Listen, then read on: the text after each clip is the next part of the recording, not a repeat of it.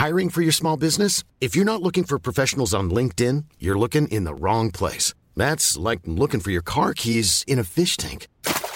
LinkedIn helps you hire professionals you can't find anywhere else, even those who aren't actively searching for a new job but might be open to the perfect role. In a given month, over 70% of LinkedIn users don't even visit other leading job sites. So start looking in the right place. With LinkedIn, you can hire professionals like a professional. Post your free job on linkedin.com slash people today. Radio, con la H que sí suena y ahora también se escucha.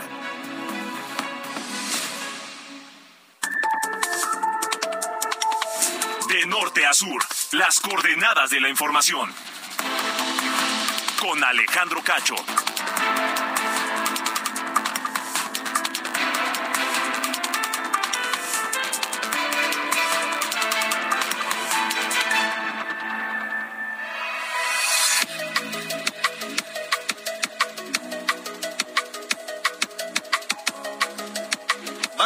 20 de diciembre de 2022, martes apenas, martes 20 de diciembre de 2022. Son las 8 de la noche en punto, tiempo del centro de México. Gracias por acompañarnos en De Norte a Sur, a través de la señal de Heraldo Radio en toda la República Mexicana y también a través de Now Media Radio en los Estados Unidos. Gracias a todos por acompañarnos. Gracias por a, a todos por permitirnos estar con ustedes la próxima hora, donde quiera que se encuentren porque hay temas importantes, hay temas interesantes que tienen que ver con varios, varios asuntos. Hay temas que tienen que ver con el crimen organizado, hay temas que tienen que ver con las relaciones diplomáticas de México, que tienen que ver con los migrantes también, eh, que que, están en los Estados Unidos y que buscan asilo en los Estados Unidos. Estaremos hablando esta noche aquí en, de norte a sur de los festejos de los argentinos que se desbordaron luego de la llegada de la selección campeona del mundo. En fin, tenemos muchas cosas esta noche aquí en de norte a sur.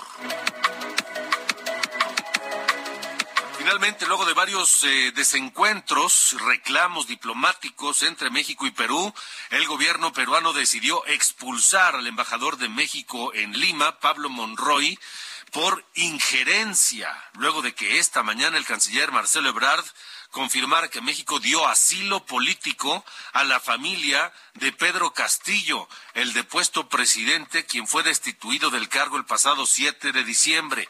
¿Qué repercusiones tendrá esta decisión? ¿Qué significa que haya sido expulsado el embajador mexicano y declarado persona non grata? Tiene 72 horas para abandonar el territorio peruano. Esta noche hablaré con la analista internacional Arlene Ramírez. Otro tema importante, porque pareciera que no, pero sigue habiendo noticias, sigue habiendo noticias eh, de gran interés a pesar de que se acercan ya las vacaciones decembrinas. En Jalisco, esta madrugada, cinco y pico de la mañana, elementos de la Secretaría de la Defensa Nacional capturaron a Antonio Oceguera Cervantes.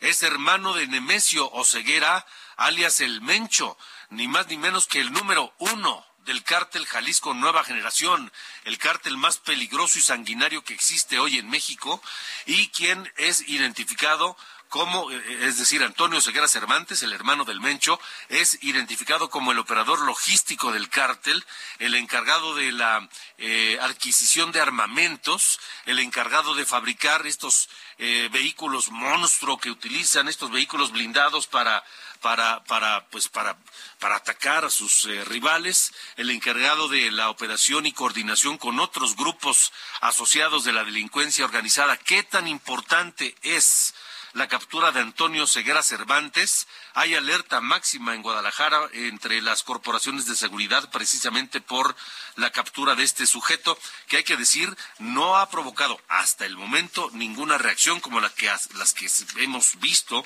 que ocurren luego de la captura de algún eh, jefe importante del cártel Jalisco Nueva Generación. ¿De qué se trata? ¿Qué significa? ¿Qué hay que esperar? Otro golpe a la estructura del cártel Jalisco Nueva Generación que parece, a pesar de todo, que sigue intacto. Esta noche platicaré al respecto con el periodista, investigador, escritor, especialista en temas de narcotráfico, José Reveles.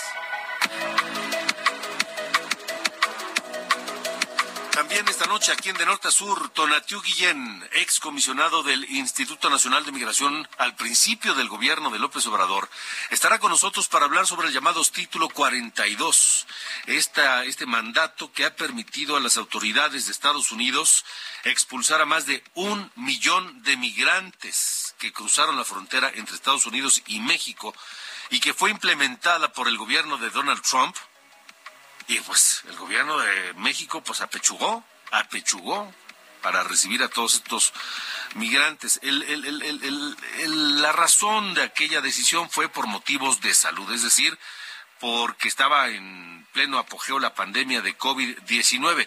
Esta norma debería ser eliminada mañana, pero pues la Suprema Corte de Estados Unidos decidió pues que no, que seguirá vigente tras la demanda que interpusieron 19 estados de la Unión Americana. ¿Qué pasará con esos migrantes que ya fueron enviados a Chicago y Nueva York?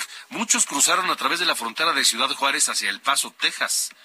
Y eh, Rick Perry, el gobernador tejano, que quiere ser presidente de Estados Unidos y que es uno de los enemigos políticos del eh, presidente Joe Biden, lo que hizo fue, ah, ya cruzaron, Ah, los quieren. Bueno, entonces los subió a autobuses y se las mandó a Nueva York y a Chicago, que son eh, ciudades más liberales y más este, demócratas. Y además declaró estado de emergencia por el flujo migratorio en Texas. Esta noche platicaré con Tonatiu Guillén al respecto.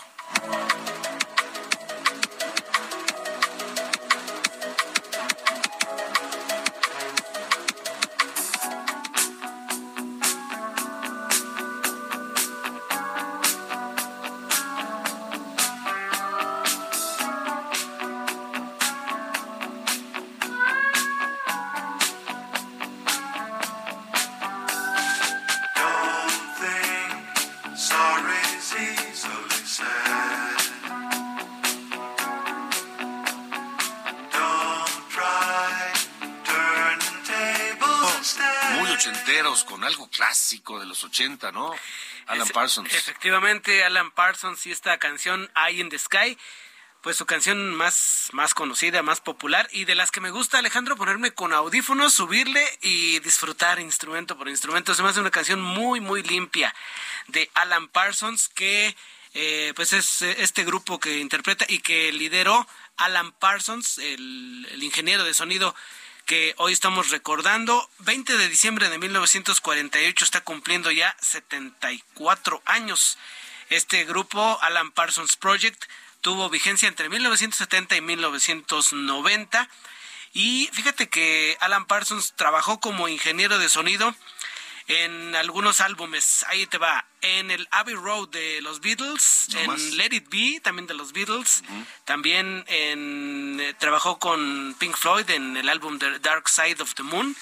Y pues aparte de ingeniero de sonido, era buen músico y lo demuestra con pues la carrera que tuvo con su grupo. Así que hoy vamos a recordar a este talentosísimo británico Alejandro pues vamos a escucharlo con mucha atención porque además es, es, es de lo más, digamos, selecto de los 80, ¿no? Así es. Alan Parsons y Eye in the Sky. Muy bien. Gracias.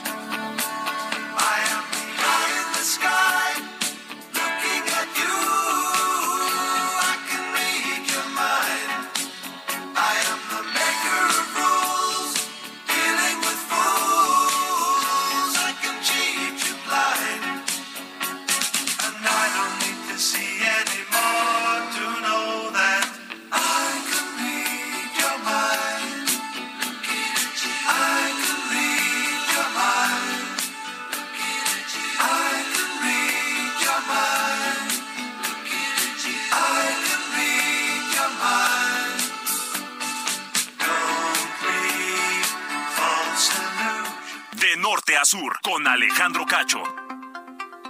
Continuamos eh, esta noche aquí en De Norte a Sur, 8 de la noche con 8 minutos. Esta madrugada, elementos de la Secretaría de la Defensa Nacional eh, capturaron en eh, Tlajomulco de Zúñiga, allá en Jalisco, en la zona metropolitana de Guadalajara, a Antonio Oseguera Cervantes. Este sujeto es hermano de el temido Nemesio Oseguera, alias Mencho, el líder del cártel Jalisco Nueva Generación. A través de un comunicado dijo la Sedena que eh, este hombre, Antonio Oseguera Cervantes, fue aprendido por personal del Ejército y Guardia Nacional en coordinación con la Fiscalía General de la República. Es identificado como presunto operador logístico del cártel Jalisco Nueva Generación, encargado de la adquisición de armamento, encargado de la construcción de esos vehículos enormes blindados llamados monstruos. Eh, de, la, de la coordinación con otros grupos de la delincuencia asociados al cártel Jalisco, en fin, parece ser una pieza muy importante. Pepe Reveles, periodista, investigador, escritor, especialista en el tema, gracias por estar con nosotros esta noche. Muchas gracias a ti, Alejandro. Pues sí, es una pieza importante como hermano del Mencho y eh, familiar de los Queenies, que es la otra parte de la familia que no se menciona en esta, en esta nota, pero que es muy importante. Hay que acordarse que Rosalinda, la esposa del Mencho, está presa. Su hijo Rubén está en Estados Unidos, extraditado. Eh, y eh, algunos de los hermanos han estado también este, marcados por por, un, por estancias eh, diversas en las cárceles de, México y de Estados Unidos. Entonces, eh, atrapar al llamado Tony Montana, como se hacía llamar él, o alguna vez que lo capturaron hace, en 2015, se hacía llamar eh, Joel Mora Garibay, este Tony Montana eh, es, relevante en cuanto su enorme cercanía como hermano del líder del cártel Jalisco Nueva Generación. Eh, y no hay que desechar eh, la hipótesis que manejan algunos medios en redes que eh, tiene que ver esta, este hallazgo, esta captura, esta, este rodeo de la casa donde se encontraba con la desaparición de un coronel, José Isidro Grimaldo Muñoz, que desapareció hace 10 días. Hace 10 días desapareció de ahí de Tapalpa, en Jalisco, donde estaba de vacaciones, y él regresaba a, pues a donde trabaja, allá por el norte del país, y resulta que lo capturaron y desde entonces no aparece, hace 10 días. Y podría tener que ver esta captura con, con esa desaparición. Pepe, eh... no, habría que descartarlo porque está muy muy cerca en las fechas y, y, pues en la geografía también. Sí, claro. Pepe, eh, ahora capturaron al hermano, apodado el Tony Montana. Como decías bien, el hijo está extraditado en Estados Unidos. Entiendo que hay una hija, Jessica Joana, también aparentemente enfrentando a la justicia por lavado de dinero. Me parece que a ella la, dejaron libre. O sea, la dejaron libre bajo reservas, pero no está no está en la cárcel. Okay. Quienes sí están en la cárcel, eso vale la pena decir, porque uno no puede entender, entender el poderío del cártel Jalisco Nueva Generación sin los eh, eh, cuñados, los queenies, los famosos queenies.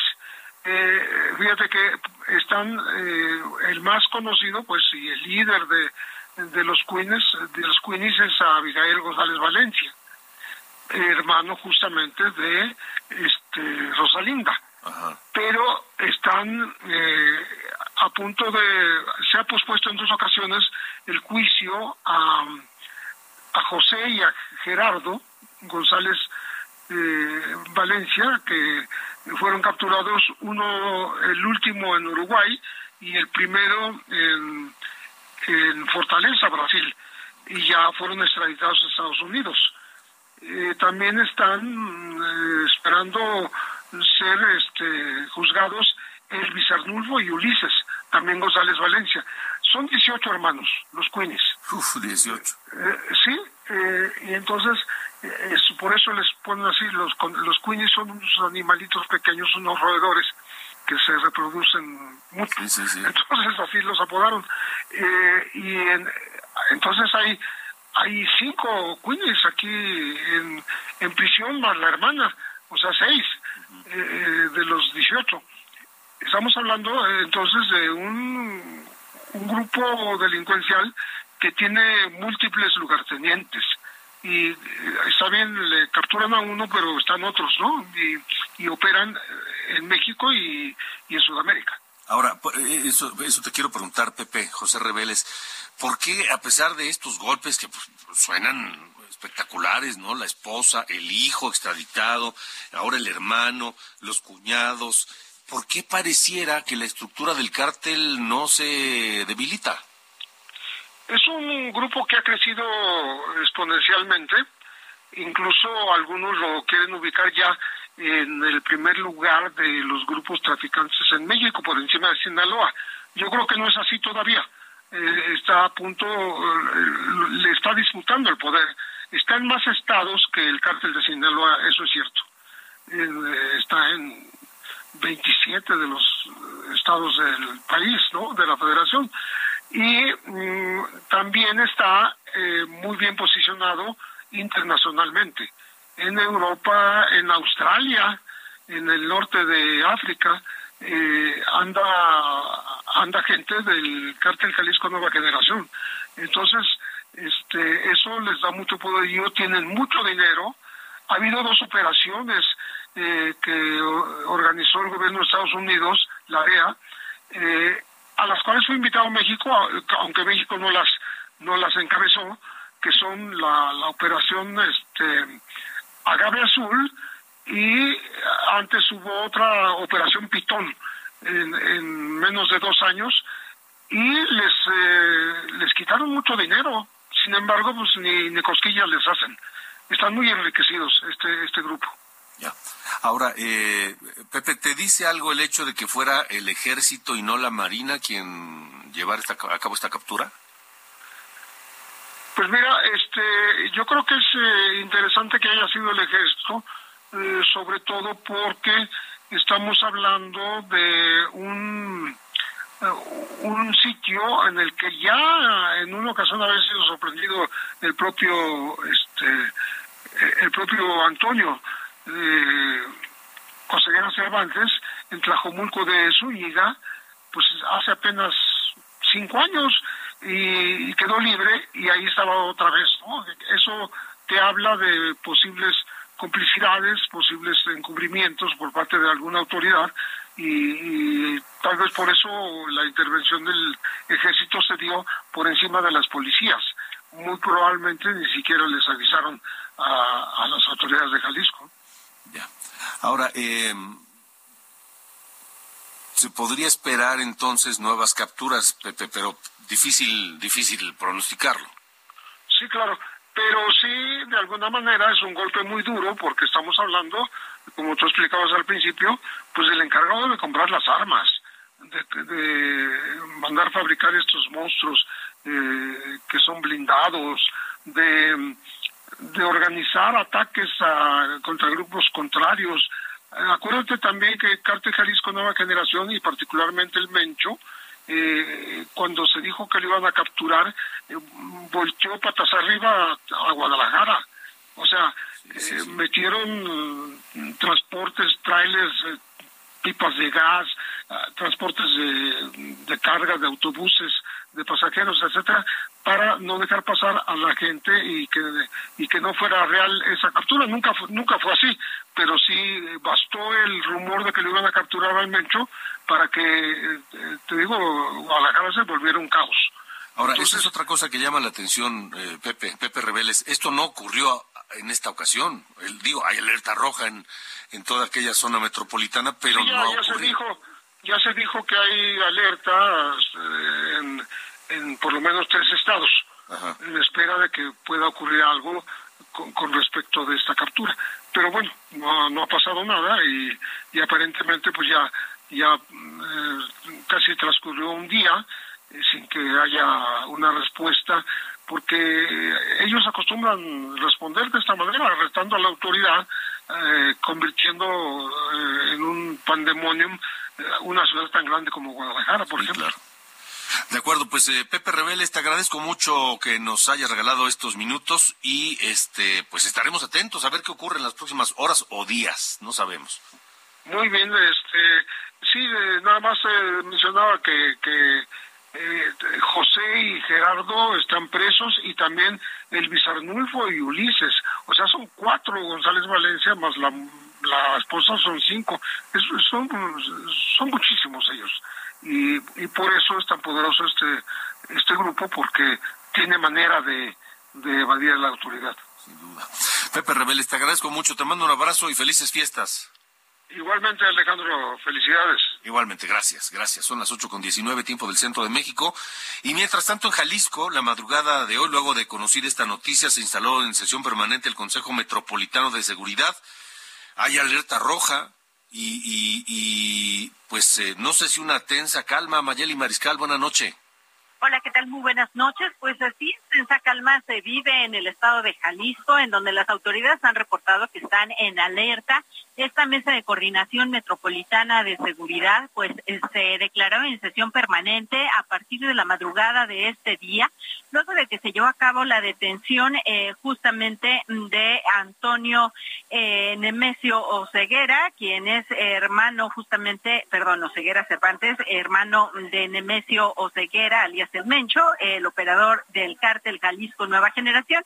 Y bueno, hasta estos momentos se han reportado solamente incendios en dos vehículos en distintos municipios. Esto eh, en el municipio del Salto y también en Amacueca. Ambos incendios se reportaron como eh, consecuencia de fallas mecánicas.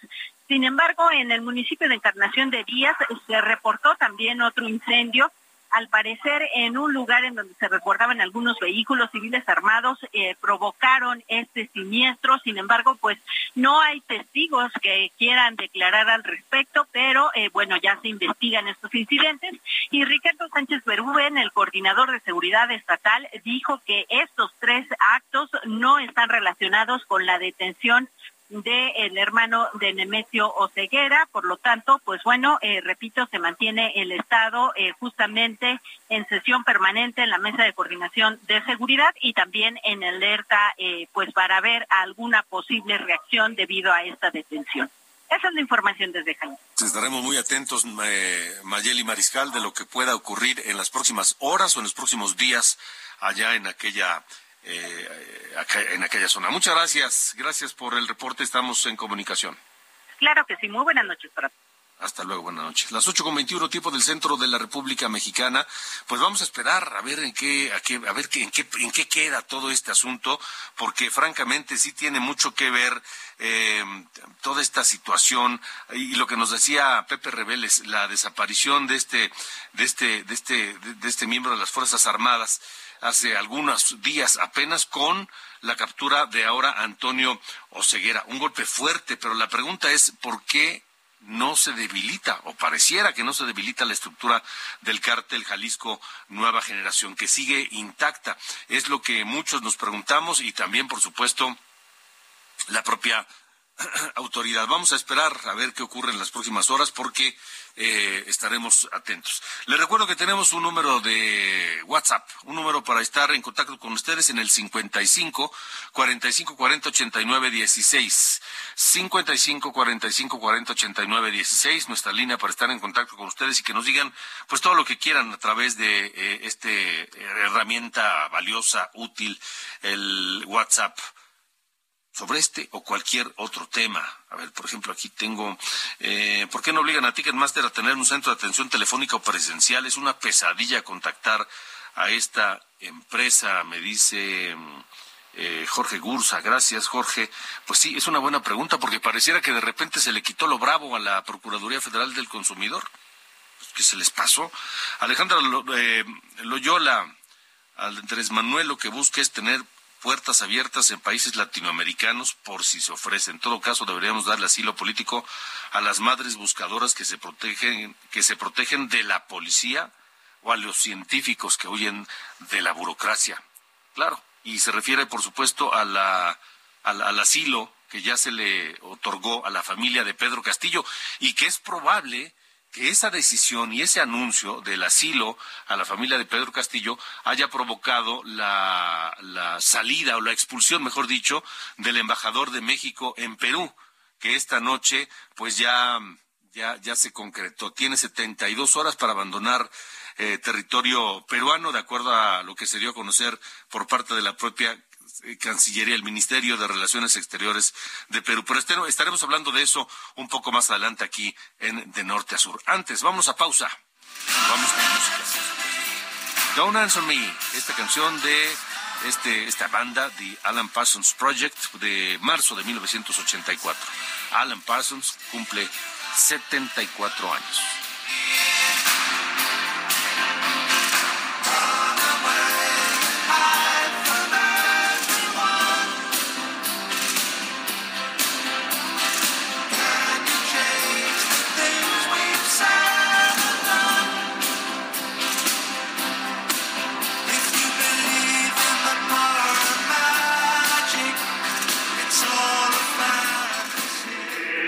Norte a sur.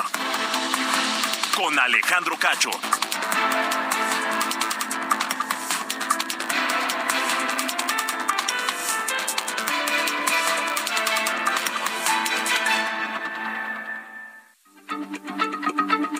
Heraldo Radio, la H se lee, se comparte, se ve y ahora también se escucha.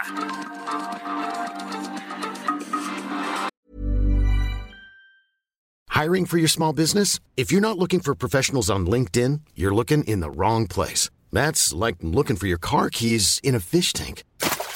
LinkedIn helps you hire professionals you can't find anywhere else, even those who aren't actively searching for a new job but might be open to the perfect role. In a given month, over 70% of LinkedIn users don't even visit other leading job sites. So start looking in the right place. With LinkedIn, you can hire professionals like a professional. Post your free job on linkedin.com slash people today.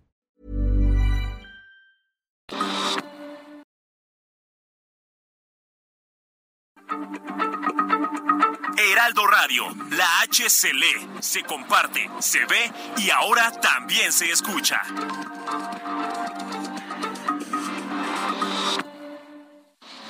De norte a sur, las coordenadas de la información. Con Alejandro Cacho.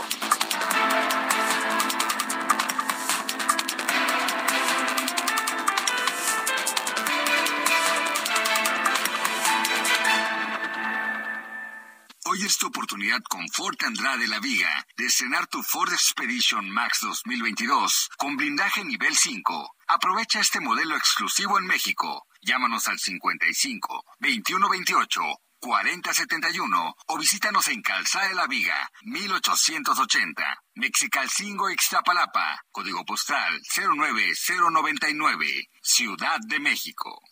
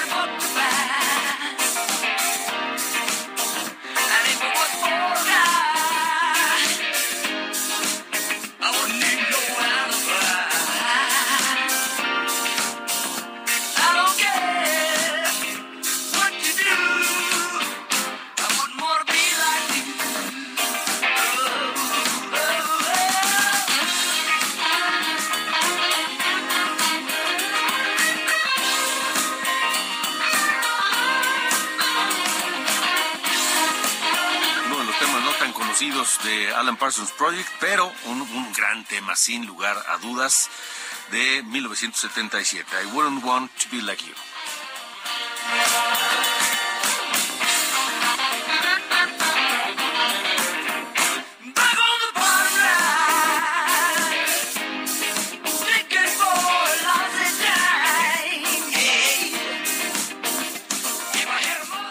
De norte a sur, las coordenadas de la información.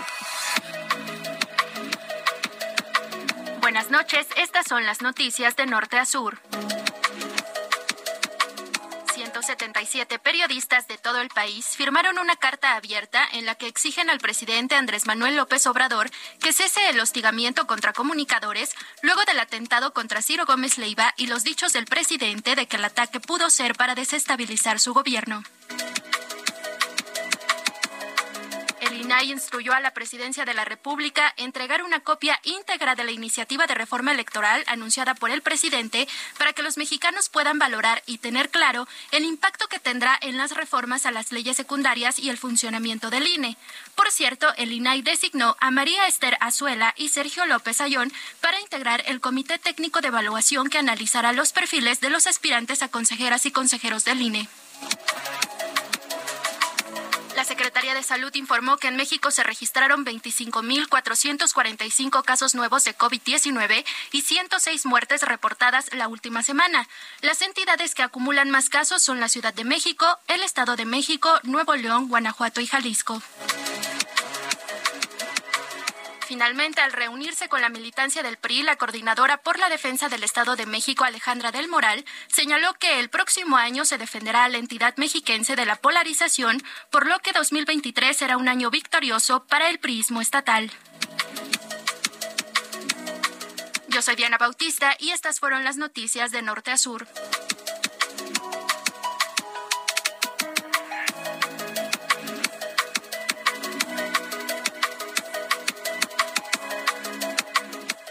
Norte a sur, con Alejandro Cacho.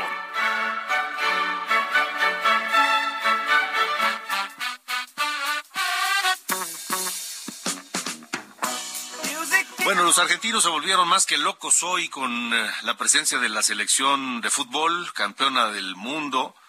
Este, y vaya manera de desbordar los festejos, mi querido Carlos Allende. No, hombre, ah, estábamos hablando de que fueron como 4 o 5 millones de personas que abarrotaron la ciudad de Buenos Aires. Digo abarrotaron porque la, la población de la capital de Argentina es- es 3 millones. O sea, habían entre, entre 1 y 2 millones más de lo que normalmente hay en la capital de Argentina.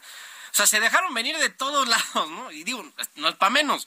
O sea, fueron este 30 años, ¿no? Desde la última vez que fueron campeones del mundo y pues el tema de Messi, ¿no? Y como que lo hacía eh, especialmente eh, relevante, ¿no? Para la historia de Argentina. Y además fue declarado como día feriado por, por el presidente Alberto Fernández, entonces pues, todo el mundo estaba libre. Em, algunas cosas que llegaron a pasar es que estos eh, la selección argentina llegó en camión, bueno, llegó en avión ¿eh? y del, aeropuerto salió en camión esperando llegar al, obelisco, ¿no? Que allá en Argentina es como el ángel, ¿no? Ahí donde si gana la selección argentina algo festejan en el obelisco. Bueno, eh, se- eh, tuvieron que regresarse porque en cuatro horas solamente lograron recorrer 14 kilómetros de la cantidad de gente que había a lo largo del recorrido. Evidentemente se saltaron barras, no había el menor eh, control sobre nada. Entonces regresaron y terminaron trepando a la selección a un helicóptero para que diera la vuelta ya por, por la capital.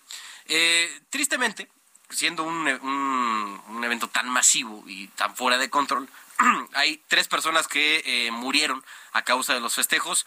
Uno eh, iba en su moto con la bandera atada al cuello a manera de capa. Se le atoró la, bandera en una de las llantas y eh, terminó ahorcándose él solo. Y eso ya eh, no, no lo contó. También hubo uno, un, un argentino que estuvo festejando el título en un techo y, y, se resbaló y cayó en un, en un estacionamiento y ahí este, lo declararon con muerte cerebral. Y hay un tercero que estaba pues, como subiendo un asta bandera para colgar la, la bandera argentina hasta arriba y la, asta bandera se vence, ¿no? se, se rompe y él pues va a dar eh, con toda la fuerza de la gravedad al suelo. Por lo pronto esas son las tres eh, pues, desgracias ¿no? En, en- a lo largo de estos festejos que no deberían ser más que de alegría con eh, 31 heridos por todos estos eh, pues esta gran este éxtasis no que andan viviendo allá en, en Argentina que sin duda se lo están tomando pues con el nivel de seriedad no que un país tan futbolero como como lo es Argentina se esperaría. Pero sí digo ya están este pues sí digo ya al menos hoy si era feriado mañana ya no. Pero eh, pues parece bastante fuerte no todo el tema de la de la celebración. Que digo nosotros lo decimos así porque no ganamos nada nunca. Ya quiero ver si es que llega a pasar en 30, 40 años que la selección mexicana gane algo, cómo nos vamos a poner, ¿no? A ver si no declaran en feriado o algo así, si no se cae el ángel otra vez, Pero bueno, por lo pronto eso es lo que está pasando allá en, en- en Argentina con estos festejos. Del... Y no parece que haya terminado hoy, ¿verdad? No, no creo. Va a seguir. No, no se disipa tan rápido una, una. Yo creo que un par de días más y ahí sí ya, ya se va a tranquilizar y normalizar todo en... en, en- Fíjate, en- los argentinos tienen una, una, sufren una situación económica muy difícil desde hace mucho tiempo. Sí, Hoy tienen una inflación de 100%. sí. Y nueve de cada diez a los que le preguntaron si preferían ser campeones mundiales o mejorar la economía, nueve dijeron que preferían ser campeones del mundo. Pues sí, es que es más fácil, ¿no? Parece que es más fácil tener un campeonato del mundo que una economía estable allá en, en pues sí Argentina. puede ser. Pero bueno, así Bueno, está la muy bien. cosa. Dale, gracias. Abrazo.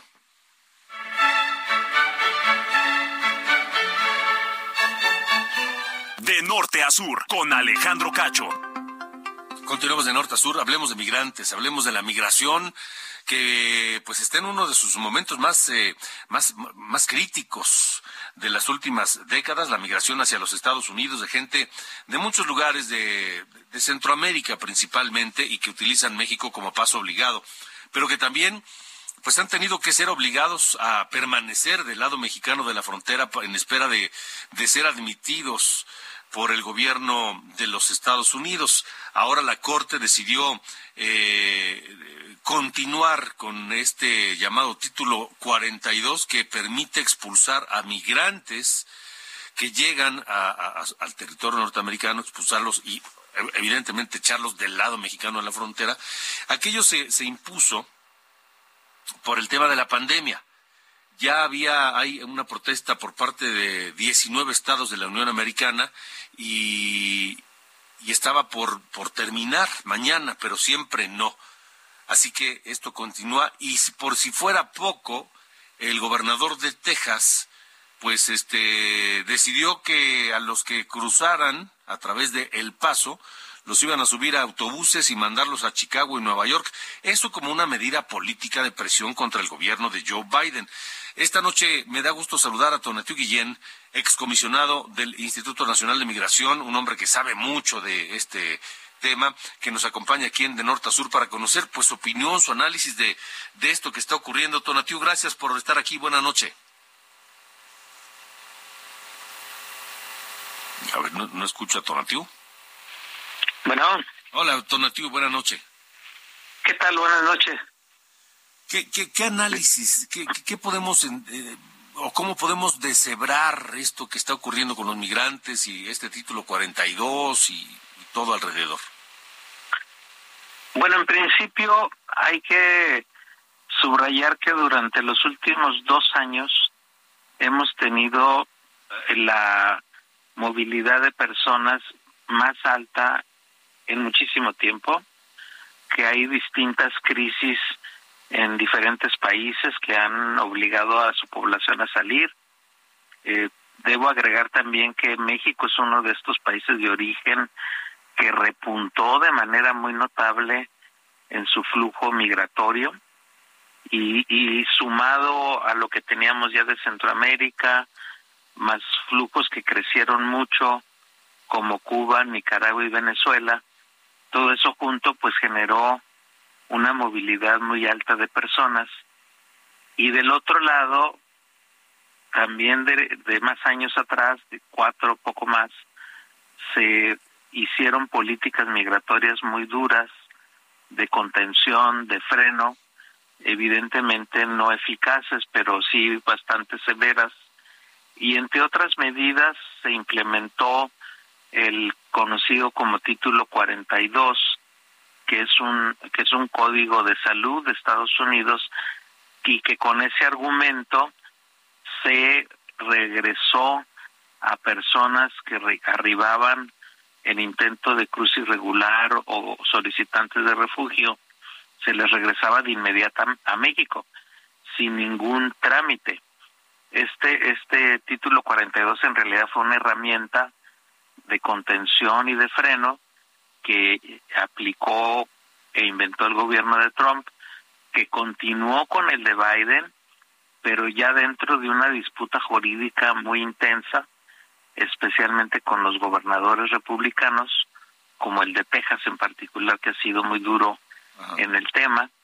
Y eh, lo que tenemos en, en estos momentos, literalmente, en estos momentos, pues era el, el intento de cierre ya de la utilización de esta herramienta de título 42, pero sin embargo, pues hubo una continuidad de la disputa jurídica que está en la Suprema Corte en Estados Unidos y que entre mañana y pasado, los próximos días, deberá tener otra eh, salida. No, no, no sabemos si va a ser para suspenderlo en definitiva o va a ser para darle otra vez eh, aplicación y continuidad, pero el hecho es que es, esa disputa está ahí, ahí desde hace tiempo y también el hecho es que el título 42, mientras tanto, pues expulsó a más de 2.5 millones de personas mientras estuvo vigente o mientras ha estado vigente. Entonces, ese es el momento en el que estamos de indefinición jurídica y al mismo tiempo de grandes flujos. Y, y ahora, en estos días, con el escenario de que podía ya terminarse su aplicación, pues hubo un repunte que, que está muy visible en fronteras como la de Ciudad Juárez o, o Matamoros o en Tijuana, que hay pues un pequeño pico adicional del que ya teníamos en, en el flujo de migrantes y de refugiados.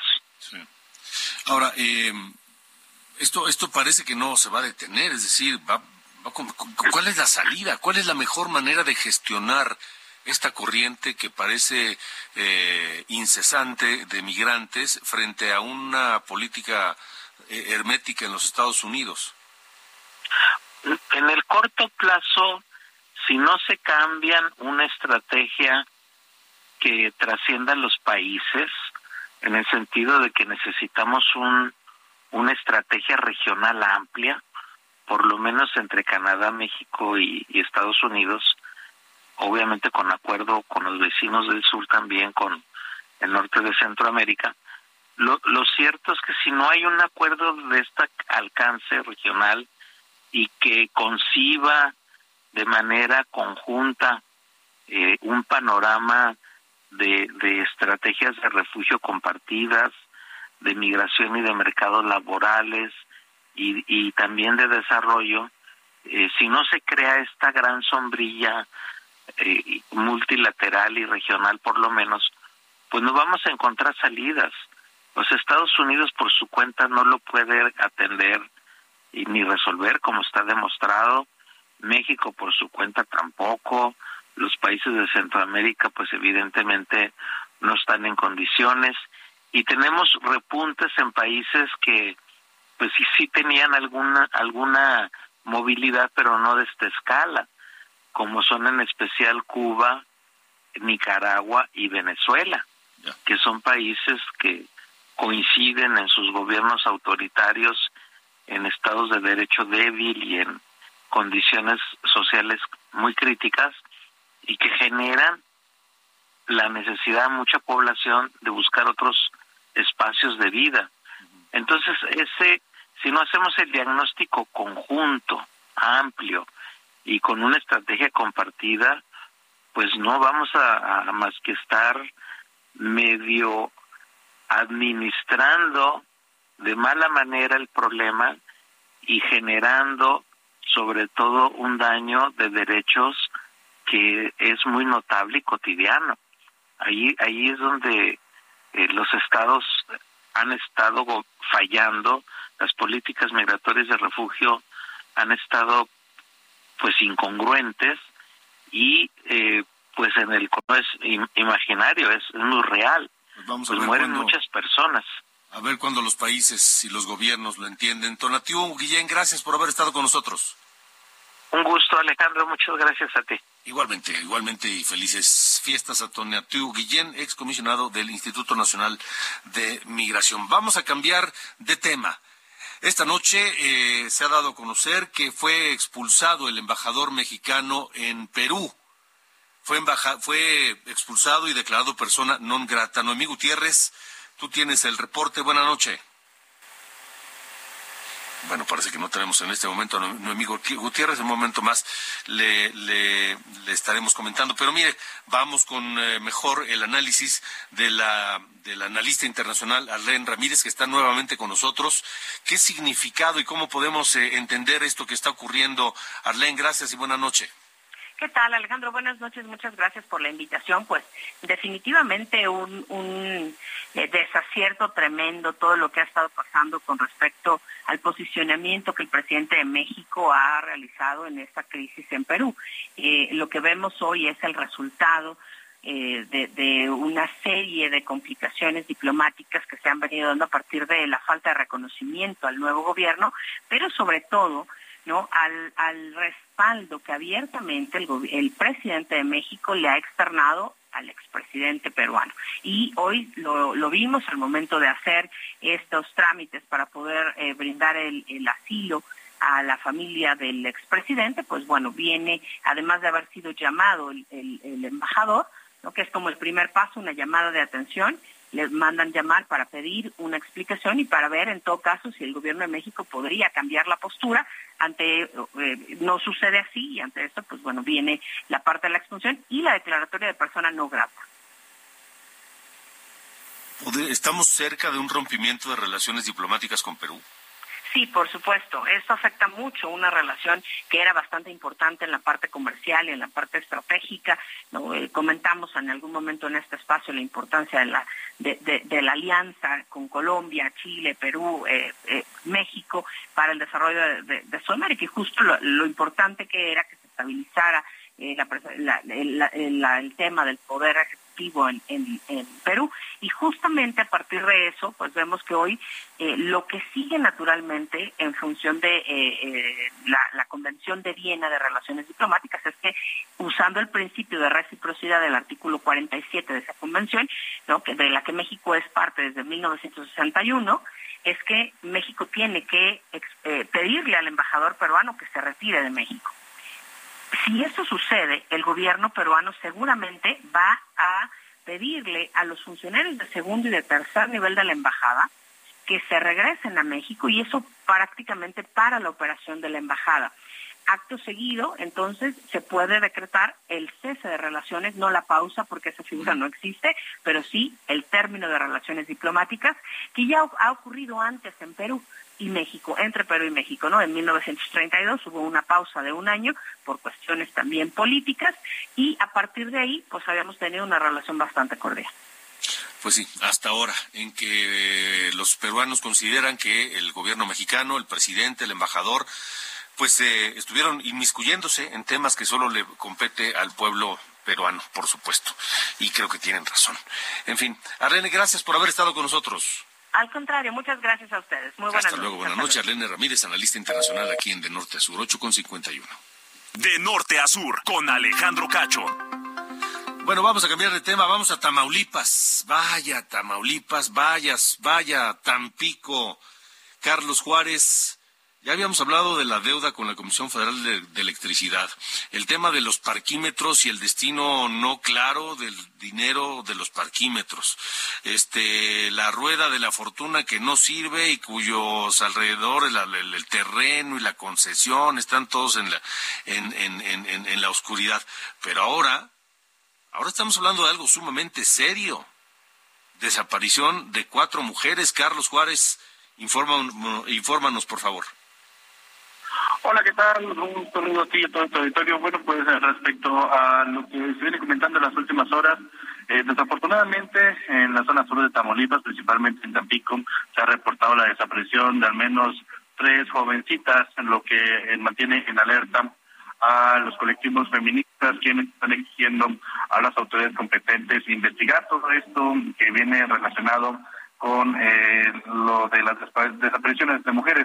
El último caso y el que ha sido el más sonado y que incluso el día de mañana se planea una protesta pacífica es el de una chica llamada Cintia, la cual salió de un hospital ubicado ahí en Avenida Hidalgo, en un hospital privado, para abordar un taxi y desde ese día, desde hace una semana, no se conoce su paradero. A ella se suman otras cuatro personas eh, que están de alguna manera pues no localizadas en nuestra zona conurbada y es fecha que al menos por parte de la autoridad local, ni, ni siquiera por parte del alcalde Jesús Nader se brinda algún posicionamiento, siendo solamente las, las activistas las que están levantando la voz para que la fiscalía realice su trabajo de investigación y pueda localizar a estas personas.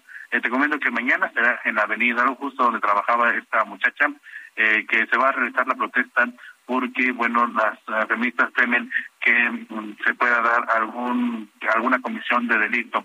Eh, también hay dos jovencitas que están desaparecidas en lo que es Tampico y la ciudad de Altamira, así como también una mujer de Altamira, de 45 años de edad, que se encuentra no localizada desde hace dos días.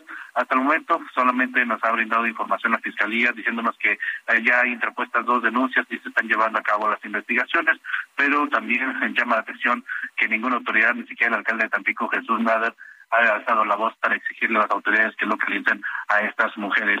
Así la información esta noche. Pues parece que al presidente municipal de Tampico, Jesús Nader, nada más le gustan las, las cosas bonitas y las, las, las cosas que dan votos, y no enfrentar problemas tan serios como este de la seguridad de las mujeres allá en Tampico y en la zona de Altamira. Gracias, Carlos. No hemos visto otras declaraciones, pero al menos en este caso, en estos casos no, no ha dicho nada el Así la información. Gracias, Carlos.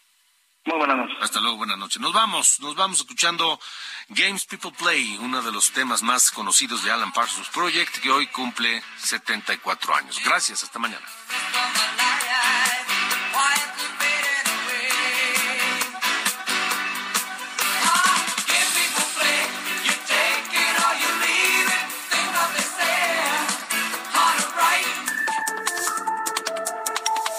Esto fue De Norte a Sur, las coordenadas de la información. Con Alejandro Cacho.